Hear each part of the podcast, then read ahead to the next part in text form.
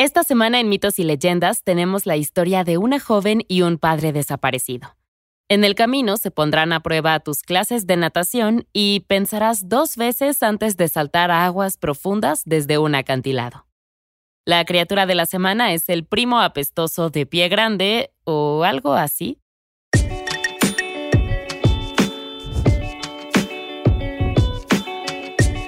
Esto es Mitos y Leyendas. Te encontraré.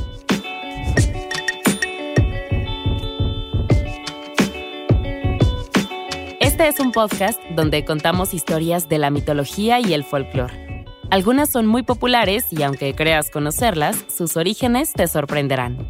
Otros son cuentos que quizá no hayas escuchado, pero que realmente deberías. El episodio de hoy está inspirado en una historia japonesa sobre una joven valiente, una isla misteriosa y cosas que no son lo que parecen.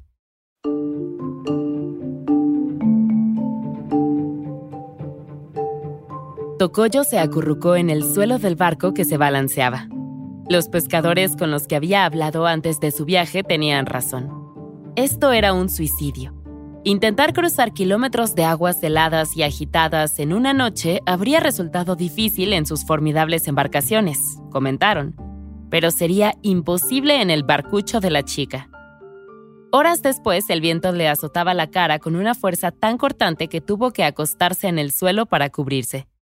Todos los intentos de remar y dirigir el barco eran inútiles, pero aunque no lo fueran, ¿en qué dirección iría?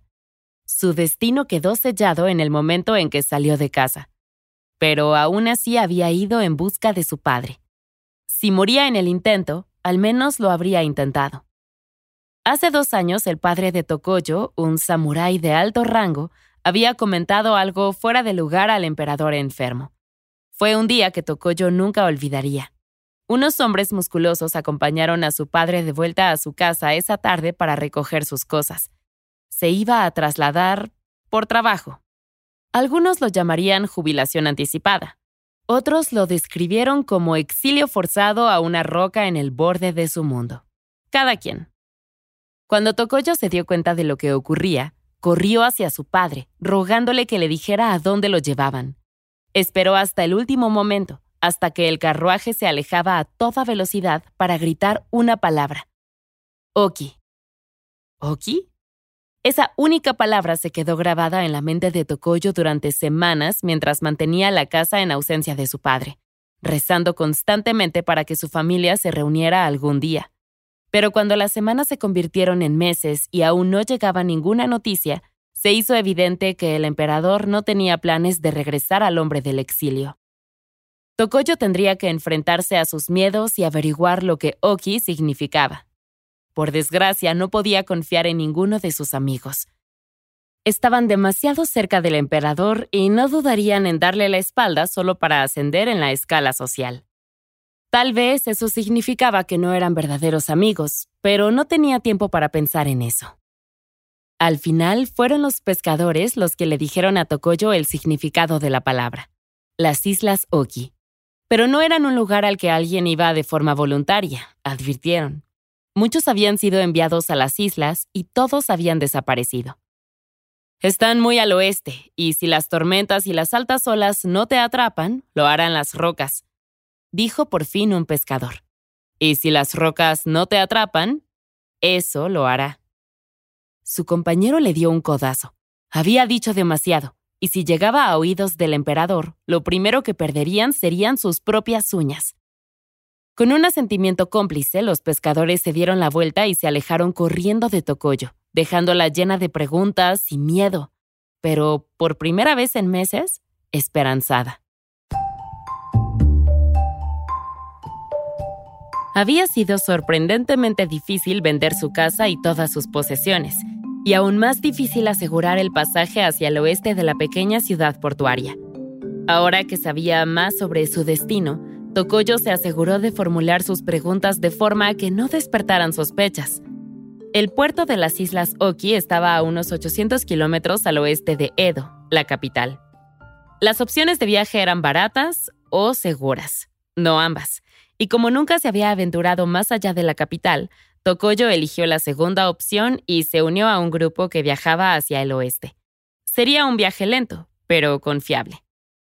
En pocos meses, Tokoyo vendió todas sus posesiones y se preparó para partir. Quería mucho a su padre. Tras la muerte de su madre, él era lo único que le quedaba en este mundo, y viviría con él en el exilio o no vivirían en absoluto. Sin embargo, a estas alturas, Tokoyo también había empezado a escuchar los rumores que circulaban sobre las islas Oki. Se hablaba de algo oscuro, algo terrible y sin nombre que rondaba las aguas de la costa. Pensó que probablemente eran solo supersticiones. Después de todo, había sido el destino de los exiliados políticos durante cientos de años. Evidentemente, el emperador quería cultivar un aura de peligro alrededor del lugar. Bueno, lo que sea que acechara o se asomara o existiera en las islas no hacía ninguna diferencia porque Tokoyo no cambiaría de opinión. Era el momento. Solo que nadie la llevaría. No, no, no voy a ir allí. Vas por tu cuenta, dijo el decimoquinto pescador antes de alejarse. Desde hacía dos semanas, Tokoyo había implorado a cualquier pescador que se encontrara que la llevara a las islas Oki. Les decía que era únicamente la ayuda del transporte, pero nadie estaba dispuesto a ir allí. Era increíble. Después de atravesar medio país para llegar hasta aquí, ahora estaba atrapada, varada, sin poder ir. Fue entonces cuando lo encontró. Era un pequeño y destartalado bote en venta. Con gusto, Tokoyo regateó al comerciante y le entregó el resto de su dinero a cambio de la humilde embarcación. El comerciante se apiadó de la joven y le ofreció un curso intensivo gratuito sobre su manejo. Tokoyo aprendió rápidamente. A la mañana siguiente preparó un paquete ligero con su ropa y la comida que le quedaba y abandonó la ciudad mientras los pescadores la miraban y se encogían de hombros. Le habían advertido, razonaron, y sin embargo ella se había ido de todos modos. El destino que le tocara era su problema. Ahí es donde comienza nuestra historia de hoy. A tres días de haber zarpado, Tokoyo se acurrucó en su pequeña embarcación, helada y sin comida, a la deriva, en la pálida luz de la luna. Sola, meciéndose en las olas, el sueño finalmente se apoderó de ella y se perdió en la oscuridad. Estaba temblando cuando la luz del sol la despertó. El agua se arremolinaba alrededor de sus tobillos y se incorporó con un sobresalto. Parecía que se estaba hundiendo. La embarcación se había impactado con rocas afiladas y ahora se mecía contra un acantilado. Presa del pánico, Tokoyo trepó hasta el precipicio, aferrándose a las rocas. Fue una larga subida y mientras escalaba se raspó y cortó sus delicadas manos hasta que llegó al borde superior y se levantó, alcanzando el suave césped jadeando. Lo había logrado. Quién sabe qué horrores acechan en las islas, pero eso no importaba ahora. Lo importante era que estaba aquí. Lo había logrado. Fue entonces cuando escuchó una voz detrás de ella. ¿Está muerta? No lo sé. Vamos a pincharla. ¿Y bien? ¿Se está moviendo? A ver, sé cómo saber si alguien está vivo, ¿ok? La estoy pinchando. Oh, se está levantando. Está viva. Tokoyo se puso de rodillas y vio a una simpática pareja de ancianos sumida en una discusión. El anciano levantó la vista y alzó su bastón por encima de los hombros como si fuera un bate de béisbol. Parecía más un peligro para sí mismo de lo que era Tokoyo, pero de igual forma ella dio un paso atrás. Empezó a decir algo, pero los días sin comida ni agua la habían dejado débil, y se desplomó en el césped por segunda vez. Cuando la pareja de ancianos se acercó, todo se volvió negro.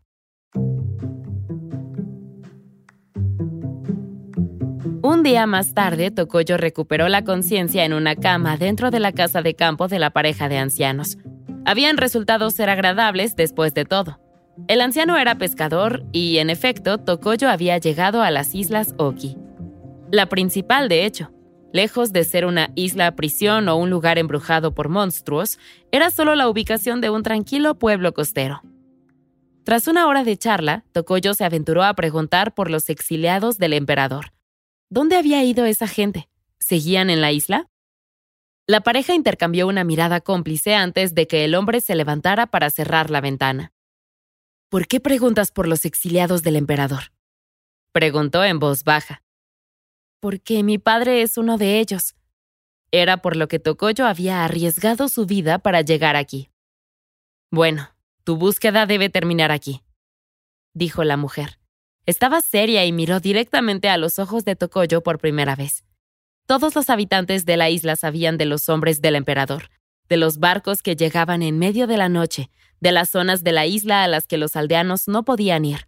Las personas que hacían preguntas desaparecían en silencio o tenían accidentes, por lo que, con los años, los aldeanos que quedaban habían aprendido a dejar de hacer preguntas. A cambio, el emperador enviaba comida y suministros y la vida continuaba. El emperador tiene gente por todo el pueblo, añadió el hombre. La forma más rápida de garantizar que no vuelvas a ver a tu padre es preguntar por él.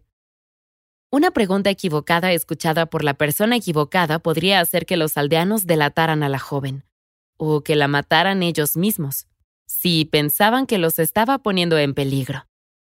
Y así fue como la pareja animó a la chica a mantenerse al margen, a no buscar ayuda de los aldeanos y a pasar desapercibida. Era una persona inteligente. Podía mirar a su alrededor, pero hacer preguntas en el pueblo seguramente significaría un peligro para todos ellos. Tokoyo se sentó, sumida en sus pensamientos. Esto no estaba bien. Sin embargo, la pareja había confirmado que esta era la isla del emperador. Su padre estaba aquí Estuvo de acuerdo y miró hacia afuera. No podía preguntar, pero podía mirar. Y eso haría. Sin embargo, con el tiempo, Tokoyo se cansó de buscar, ya que no parecía conseguir nada. Recorrió todos los rincones de la isla, pero sin dinero para comprar provisiones, no podía aventurarse en los densos bosques sin tener que regresar a la aldea. Algunos lugareños se habían acostumbrado a su presencia en el pueblo y le daban lo que podían ahorrar, pero no era suficiente. Día tras día iba en busca de... ¿Qué? ¿Una trampa? ¿Una cabaña oculta? Era difícil buscar algo desconocido, pero aún así lo intentó. Un día, Tokoyo regresó del extremo noreste de la isla con un profundo corte en el brazo. Se lo había vendado con una tira de tela, pero ya empezaba a ponerse rojo. En esa jornada se esforzó más que nunca en su búsqueda, sabiendo que los niveles de suministro eran tan bajos que podría pasar un tiempo antes de que pudiera volver a explorar. Unas pocas migajas y la daga ceremonial de su familia eran lo único que le quedaba. Pero quizá esta vez había ido demasiado lejos. El sol se ponía, y todas las tiendas y puestos de comida estarían cerrados para cuando regresara. Solo había un lugar al que podía ir para buscar comida. Una hora después, llegó y llamó a la puerta del templo que daba al mar. Un monje budista abrió la puerta y Tokoyo le contó su historia. El monje se hizo a un lado y le indicó que entrara. En la sala principal le ofreció un cuenco de arroz. Era lo mejor que había comido en su vida y en poco tiempo se había consumido tres cuencos enteros. Sin embargo, cerca del final del tercer cuenco, mientras el monje y su acólito estaban sentados observando y esperando, un sonido suave y apenas audible llegó desde el exterior de la ventana. Tokoyo se detuvo, conteniendo la respiración mientras escuchaba. ¿Era un gemido? No. Cuanto más escuchaba, más parecía un sollozo profundo y angustioso. Sí, un sollozo, que llegaba desde una distancia lejana. Tokoyo se puso de pie y se esforzó en ver por la ventana. Allí, en el acantilado, había dos mujeres, una mayor y otra más joven. La más joven sollozaba mientras se ponía una bata blanca. ¿Qué está pasando ahí abajo? preguntó Tokoyo al monje. Ya es el día 15, respondió. ¿Ves cómo algunos lugares pueden parecer bonitos, pero a veces albergan un oscuro secreto? Bueno, por aquí hacemos ligeros sacrificios humanos. ¿Qué? Tokoyo gritó. Solo hacemos lo que necesitamos. No es excesivo. Se defendió el monje. Tokoyo, por supuesto, señaló que cualquier sacrificio humano podría argumentarse como excesivo. Y mientras el monje lo reflexionaba, la joven salió corriendo en la noche hacia las dos mujeres que estaban en el acantilado. La mujer mayor era mucho más grande y sujetaba a la más joven por la espalda y el cuello, llevándola hacia el borde del acantilado. Estaban a unos centímetros cuando Tokoyo finalmente llegó, sin aliento, rogándoles que se detuvieran. La mujer mayor se detuvo, pero continuó sujetando a la joven de la bata blanca. Por primera vez, Tokoyo se dio cuenta de que ambas tenían lágrimas corriendo por sus mejillas. ¿Qué pasa? preguntó, ablandándose ligeramente. Fue entonces cuando Tokoyo se enteró de toda la historia. Las aguas que rodean las islas Oki eran oscuras y peligrosas. Durante años se habían perdido pescadores en el mar. A nadie le gustaba, pero venía con el trabajo.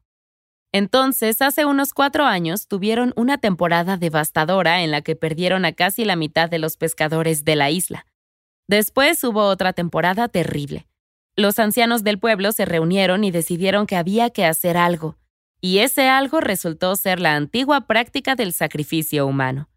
Casi todos aceptaron por miedo a otra temporada de escasez y peligro. Incluso los que se resistieron al principio pronto tuvieron demasiado miedo como para oponerse y se unieron a regañadientes a la mayoría. El primer sacrificio fue el de una joven que fue conducida a los acantilados por la noche y empujada al mar. Esa temporada había resultado ser la mejor que los aldeanos recordaban, y todo el pueblo había florecido. Todo el mundo odiaba la práctica, pero si una joven sacrificada a un dios del mar sin nombre significaba que el pueblo podía vivir otra temporada, lo harían. Así que cada pocos meses una mujer marchaba hasta este mismo acantilado y era obligada a caminar por el borde. Tokoyo miró a la mujer mayor. ¿Y por qué lloraba? No era ella la que iba a morir. Además, ¿no podía simplemente no sacrificar a la niña en el mar? La mujer se limpió los ojos con sorpresa. La niña era su propia hija. Los aldeanos echaban un volado y el padre desafortunado tenía que sacrificar a uno de sus hijos. Alguien había intentado amañar el sistema el año anterior, pero el propio mar reveló el engaño. Casi tantos pescadores y mercaderes perecieron en el agua como aquella primera temporada que inició todo el ritual. Y el padre y el hijo habían sido asesinados de todos modos por lo que fuera que rondaba las aguas. Por fin la madre suspiró. Se hace tarde y si no volvía pronto a casa, todos sospecharían que algo estaba mal.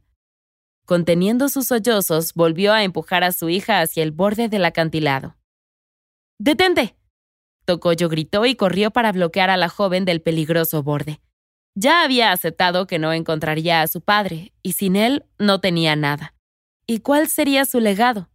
Si salvaba a esta niña, a esta familia, le daría a su propia existencia un propósito honorable. Iré en tu lugar, le dijo a la chica con ojos brillantes. La madre apenas podía creer lo que oía, pero no esperó a que la extraña joven cambiara de opinión. Le arrancó el vestido blanco de ceremonia a su hija y ayudó a Tokoyo a ponérselo por la cabeza. Con calma, Tokoyo se dirigió a un árbol cercano y colgó su mochila en una rama baja. Madre e hija observaron asombradas cómo sacaba un único objeto, la daga ceremonial de su familia, y se dirigía al borde del acantilado. ¿Qué? No pensaron que me sacrificaría sin luchar, ¿verdad? dijo con una sonrisa. Luego, agarrando la espada entre los dientes, Tokoyo se sumergió en las sombras y en la marea turbia de abajo.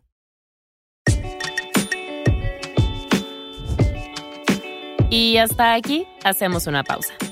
No te pierdas la segunda parte de esta historia en nuestra siguiente entrega.